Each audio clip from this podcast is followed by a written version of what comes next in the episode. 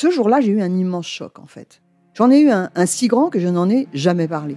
En fait, adolescente, je me sentais déplacée, comme un, comme un geste ou comme une parole peuvent être déplacées. En famille, en amour, au travail, en société, trouve-t-on jamais tout à fait sa place? Ce sentiment d'être en adéquation avec soi-même, de se rapprocher de la personne que l'on a l'ambition d'être.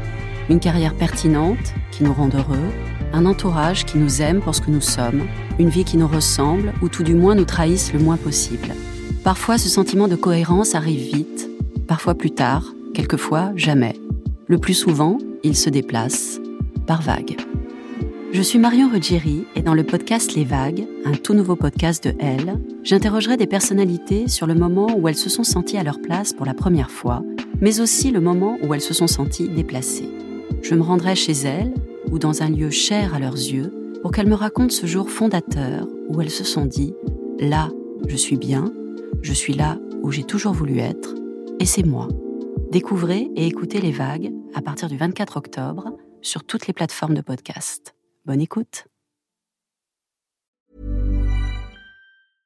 Quality sleep is essential. That's why the Sleep Number Smart Bed is designed for your ever evolving sleep needs. Need a bed that's firmer or softer on either side? Helps you sleep at a comfortable temperature? Sleep Number Smart Beds let you individualize your comfort so you sleep better together. JD Power ranks Sleep Number number 1 in customer satisfaction with mattresses purchased in-store. And now save 40% on the Sleep Number limited edition smart bed for a limited time. For JD Power 2023 award information, visit jdpower.com/awards. Only at Sleep Number stores or sleepnumber.com.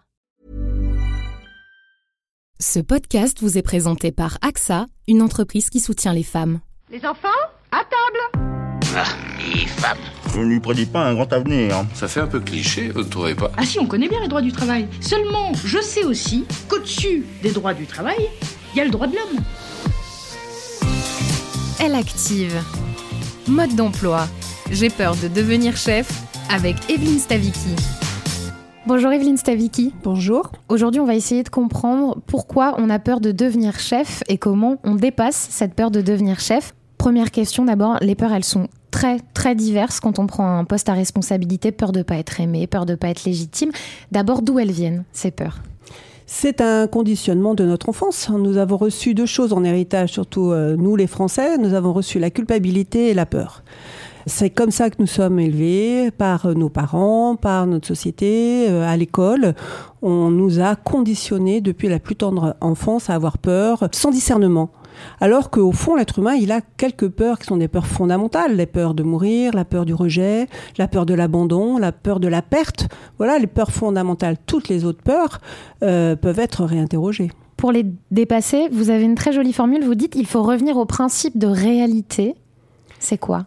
90% de nos peurs sont imaginaires. Elles commencent toujours par ces deux petits mots. Et si Hein, c'est les mots que les enfants utilisent. Et si j'étais un roi, et si j'étais une reine. Nous, quand on est adulte, on dit euh, et si je tombais malade, et si euh, mes, collègues ne m'aimaient plus, euh, et si j'allais me planter, et si j'allais pas réussir, et si j'étais pas à la hauteur. voilà, ça c'est vraiment des peurs très imaginatives puisqu'elles ne sont pas là, elles ne sont que le fruit de notre cerveau. Et elles sont d'autant plus fortes, je crois, chez les femmes. Cette peur, cette question que vous vous posez, faut-il avoir peur d'être chef? C'est une question de femme, c'est pas une question d'homme. Là aussi, c'est une question de conditionnement. Les, petites filles n'ont pas été élevées depuis des, la nuit des temps pour être euh, chef. Elles ont été élevées pour servir, elles ont été élevées pour le soin, elles ont été élevées pour être dans la relation, elles n'ont pas été élevées pour être dans la domination. Et du coup, celles qui parviennent à euh, des postes de pouvoir se sentent en trahison avec leur genre et se posent la question de savoir si elles en sont capables. Donc déjà, il faut vraiment euh, euh, revenir au principe de réalité, c'est de se dire mais c'est pas parce que je suis une femme que je ne mérite pas ou je n'ai pas la compétence d'être un chef. Et je dirais même le contraire. C'est bien parce que je suis une femme que j'ai presque davantage qu'un homme les compétences d'être un chef. Revenir au principe de réalité, donc ça c'est la première chose, c'est l'aspect psychologique. Est-ce qu'il n'y a pas d'autres façons de dépasser la peur qui relèvent peut-être plus de l'action? Alors c'est vrai que quand on a peur, euh, on est inhibé. On reste immobile, on n'ose plus faire, on n'ose plus prendre euh, euh, la moindre initiative. Or, euh, probablement que quand on est dans ces peurs-là, un, il faut vraiment prendre conscience qu'elles sont fausses, qu'elles ne sont pas vraies, qu'elles ne sont pas réelles, qu'elles ne sont pas concrètes, qu'elles ne sont que le fruit de notre imagination. Et deux, bah, c'est aussi utiliser ça en se disant bah, qu'est-ce que je vais pouvoir faire? Et l'action est le meilleur remède aux peurs. Poser un acte. Alors là, ça peut euh, demander un tuteur, demander un parrain, ça peut être de prendre une formation, enfin qu'importe. Poser des actes, se mettre en mouvement, se mettre en action, c'est la meilleure façon de faire euh, tomber les peurs euh, imaginaires que nous avons. Souvent, on a peur d'être chef parce qu'on a peur de pas savoir faire, on a peur de pas être le chef parfait. Est-ce qu'il existe le chef parfait?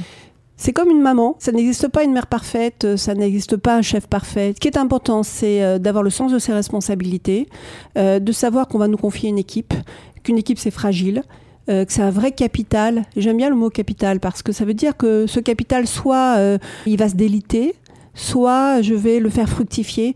Et c'est ça l'idée. C'est euh, je vais avoir des hommes et des femmes euh, sous ma responsabilité, à moi de les faire fructifier pour que demain ils soient encore meilleurs, ils soient encore plus autonomes, euh, ils apportent de la valeur ajoutée dans leur travail. et ça, c'est une belle responsabilité. C'est pour ça que je faisais le lien avec la parentalité, parce que c'est un peu la même chose. On a à sa charge des êtres qu'il faut faire grandir c'est une responsabilité. Tout le monde en est capable de cette responsabilité à partir du moment où on en a conscience, c'est tout. Donc on renonce à l'idée du chef parfait. Ah totalement. Ça serait terrifiant d'avoir un chef parfait. Ça serait pas un être humain surtout. Merci Evelyne Stavicki. Très très bonne réunion Corinne. Je me suis rendu compte de la difficulté et de l'effort à fournir. Je crois qu'on est complètement focus là. À toi maintenant.